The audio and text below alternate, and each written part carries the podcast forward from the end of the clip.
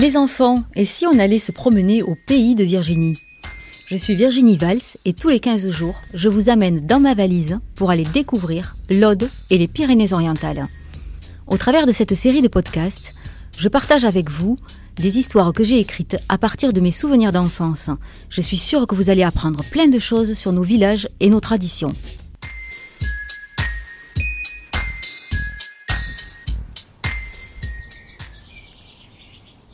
Un village construit en circulade autour d'une butte. Sur celle-ci, les restes de la tour d'un château en ruine et une vue à 360 degrés. Ici, le bleu des étangs et de la Méditerranée.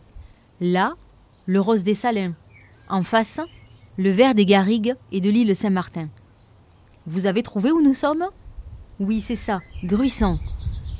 À la fois agricole, pastoral ou de pêche, ce petit village au doigt est devenu également touristique. Une légende raconte même que des pirates y faisaient escale afin d'y piller les commerces. Au XVIe siècle, Gruissant était encore un poste avancé du port de Narbonne.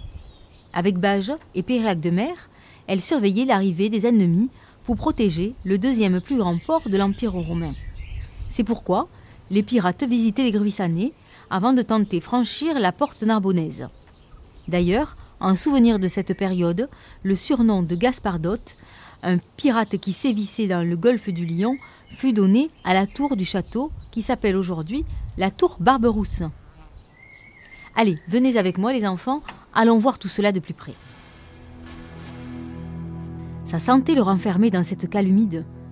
Le bateau de Gaspardote n'était plus de la première jeunesse, et ce ne sont pas les petits butins qu'arrivait à récolter le pirate provençal qui allaient lui permettre de s'en procurer un de plus récent.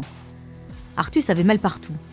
Voilà deux ans que ses parents, trop pauvres pour nourrir les huit enfants de la famille, l'avaient placé chez ce soi-disant marin pour l'aider à travailler en échange d'un logement et d'un peu de nourriture.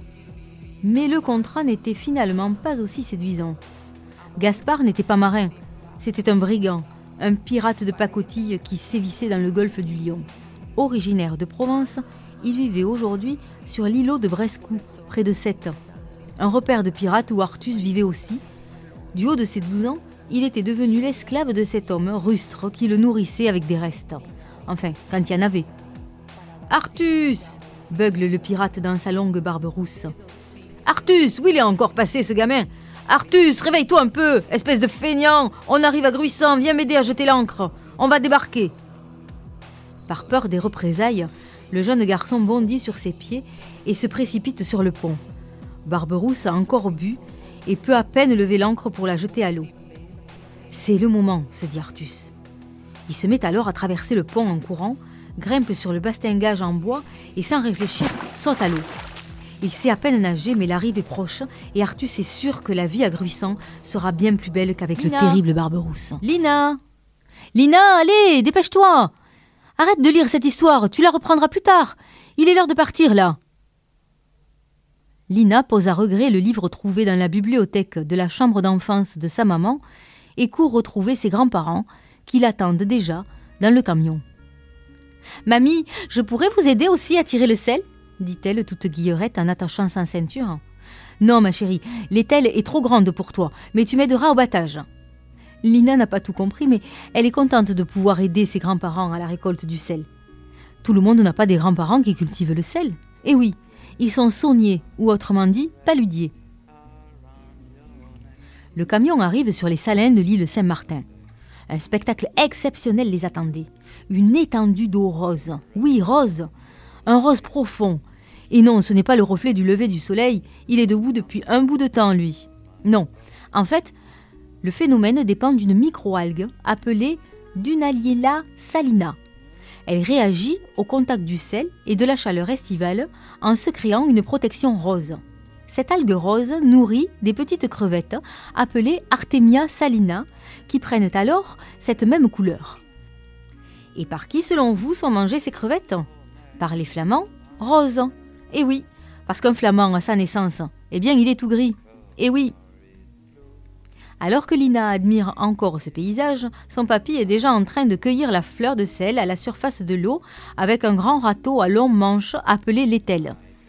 D'un mouvement averti, il la fait glisser délicatement sur les bords des bassins. Viens avec moi, Lina. Tu vas m'aider à faire des petites pyramides de sel. Ça s'appelle le battage, explique la grand-mère. De cette façon, il va bien s'égoutter et demain, nous pourrons le lever, c'est-à-dire mettre les pyramides dans des brouettes afin de stocker la fleur de sel. À l'aide d'une petite pelle, Lina s'applique à imiter les gestes de sa mamie. Elle ne veut pas faire de bêtises car elle sait que cette fleur est très appréciée des fins gourmets. Maintenant, Lina, on va aller aux œillets du fond là-bas. La fleur de sel a déjà été cueillie et il reste le gros sel à tirer maintenant. Et attention hein, de ne pas glisser en marchant sur les vêtes. Mamie, je comprends rien à ce que tu me dis. Fait la grand-mère. Oui, pardon. Je reprends. On va aller aux œillets au fond, c'est-à-dire au bassin du bout de la parcelle, et on va y accéder en marchant sur les vêtes. Ce sont les petits chemins faits avec de la vase séchée et d'argile qui composent les bassins. Papy a déjà cueilli la fleur de sel de ces bassins au début de la semaine. Il reste maintenant le gros sel à récolter. De grosses paillettes de gros sel s'amassent sur le grand râteau en bois. Tu vois, Lina, le gros sel est moins blanc que la fleur de sel qui est composée de sodium. Le gros sel, lui, se trouve plus en profondeur dans les bassins et est en contact avec l'argile qui absorbe le sodium. Il est donc plus gris. Sur les 400 hectares de salins de l'île Saint-Martin, près de 20 000 tonnes de sel sont récoltés. 400 hectares de marais salant sur les bords de la Méditerranée où 40 km de canaux sont entretenus par des passionnés. L'eau de mer est ainsi acheminée et gérée dans les bassins. L'effet du vent et de l'évaporation par le soleil permet ainsi d'augmenter le taux de chlorure de sodium pour passer de 29 grammes à 260 grammes par litre. Quel travail, se dit Lina. Heureusement, papy et mamie ne sont pas les seuls agriculteurs de la mer. Aujourd'hui, près de 25 personnes, 60 en période de sonnaison, utilisent des méthodes ancestrales afin de transformer l'eau de mer en cristaux de sel. Assise à une table du restaurant des Salins, devant une grosse assiette de frites maison arrosée de fleurs de sel, Lina est heureuse d'être une enfant du pays. Lundi, jour de la rentrée scolaire, elle pourra raconter avec fierté sa rencontre imaginaire avec Artus, la cueillette des fleurs de sel et ses merveilleuses vacances chez ses grands-parents dans l'Aude à Gruissant.